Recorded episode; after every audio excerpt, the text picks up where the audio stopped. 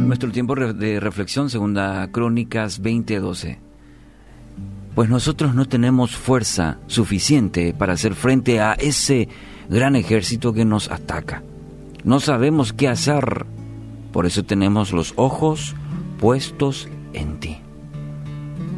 El contexto de este pasaje encontramos cómo los enormes ejércitos de moabitas, amonitas y meunitas estaban a pronto a atacar al pueblo de Israel. Un gran ejército. Si uno miraba así humanamente imposible, era, inminente la destrucción del pueblo. Y Josafat debe tomar una decisión. Es interesante.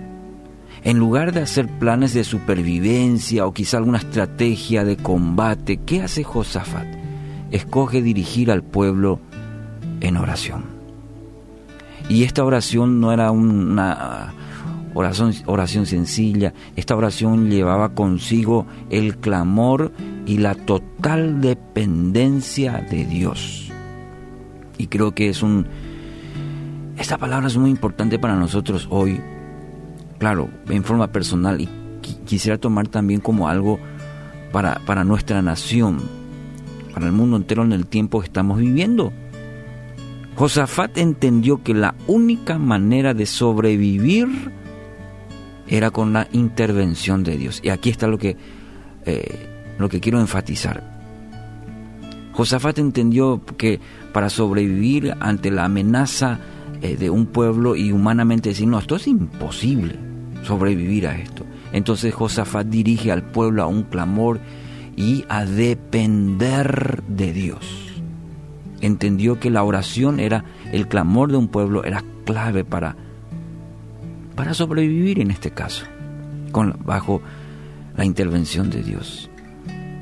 Mire, quizás usted y yo, o sí, hoy estamos en, en guerra, estamos enfrentando una guerra importante contra un virus, una pandemia.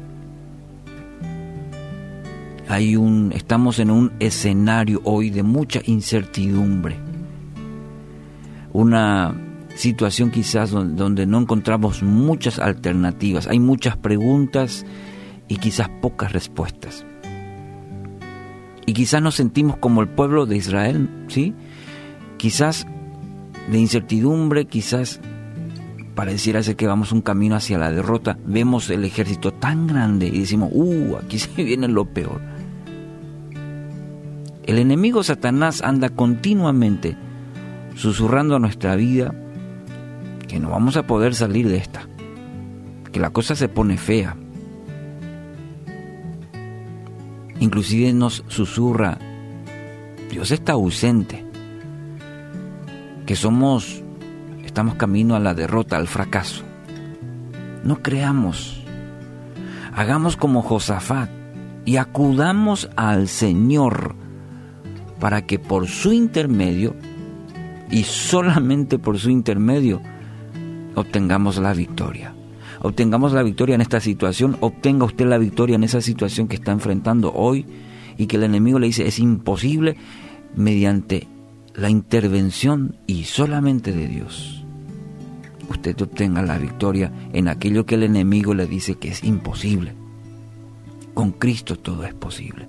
Con Cristo de su lado, bajo la la soberanía e intervención de Dios, usted lo, va a obtener esa victoria. Vamos a obtener la victoria como nación. Por eso eh, iniciamos hoy este, este tiempo de oración, porque clamamos a un Dios que todo lo puede. Clamamos a un Dios que puede intervenir y puede darnos la victoria. Clamamos a ese Dios porque reconocemos que nosotros no podemos y lo será sobre esta situación y lo de, pandemia, de virus, de gran incertidumbre. Cada día que pasa, cada minuto, Dios está en control. Y hagamos como Josafat. Pedimos que el gobierno tenga la de Josafat, de dirigirnos, de guiarnos a reconocer que Dios es la solución, que Dios es la alternativa, que por su intermedio obtendremos la victoria. No huya, acuda en oración al Señor, humíllese delante de Él, confiese su incapacidad en esa situación y que lo necesita.